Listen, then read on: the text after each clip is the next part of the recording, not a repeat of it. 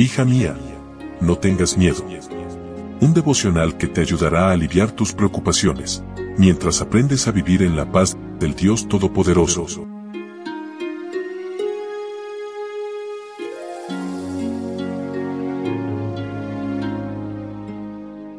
Hoy es 17 de marzo. Hola, hola, ¿cómo estás? Muy buenos días. Mi nombre es Anelía y estoy muy contenta de poder darte la bienvenida una vez más a este que es nuestro espacio especial, nuestro devocional para damas, donde todos los días nos reunimos, aunque a la distancia, para compartir estos momentos de meditación. Anatema es el título de nuestro devocional y nuestro texto bíblico se encuentra en Josué capítulo 8, versículo 1. El Señor le dijo a Josué, Tú no temas ni desmayes, llévate contigo a toda la gente de guerra y prepárense para atacar a Jai, porque yo te he entregado a su rey y a su pueblo, su ciudad y su tierra. Josué envió espías a Jai que aconsejaron no asignar muchos hombres a la guerra porque la ciudad por conquistar era pequeña. Llenos de confianza propia, olvidaron que la victoria sobre Canaán no se debía a ellos, sino a la providencia divina. Nosotras también a menudo olvidamos que nuestros éxitos se deben a Dios, a pesar incluso de nosotras mismas. Luego de una terrible derrota, Josué cayó de rodillas y le reclamó a Dios. Sabía que lo ocurrido era una señal del desagrado divino, pero no entendía las razones. Dios le indicó que había anatema en el campamento.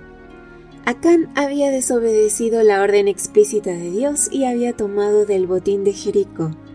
El resultado fue el fracaso en la siguiente batalla, la muerte de varios guerreros y miedo generalizado. Fracasamos cuando no tomamos en cuenta a Dios. Creemos que ser cristianas nos garantiza el éxito y nos independizamos del Creador, olvidando que la presencia divina en el pasado no garantiza su presencia en el presente. Dios quiere tener con nosotras una relación continua, no esporádica y ocasional. El fracaso en Jai no concluyó allí.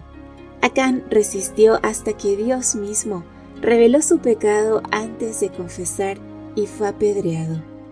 Dios tomó por responsable a un grupo por los hechos de uno de sus miembros. Por el pecado de un hombre, el desagrado de Dios descansará sobre toda su iglesia hasta que la transgresión sea buscada, descubierta y eliminada. Dios demanda que su pueblo coopere con sus dirigentes y no tolerará la acción independiente individual que se oponga a sus dirigentes. Es grande la maldición que recae sobre los dirigentes que son infieles a su tarea como también la que deberán sufrir quienes deliberadamente les colocan impedimentos para que realicen su trabajo.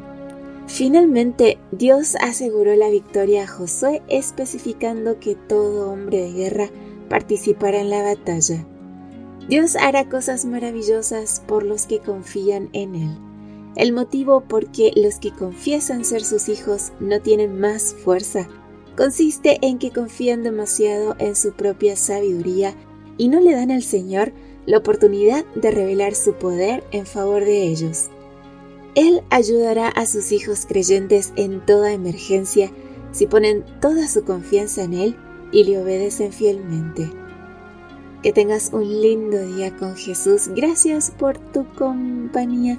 Yo te espero mañana, primero Dios, aquí en nuestro devocional para damas. Bendiciones. Gracias por acompañarnos. Te recordamos que nos encontramos en redes sociales. Estamos en Facebook, Twitter e Instagram como Ministerio Evangelike. También puedes visitar nuestro sitio web www.evangelike.com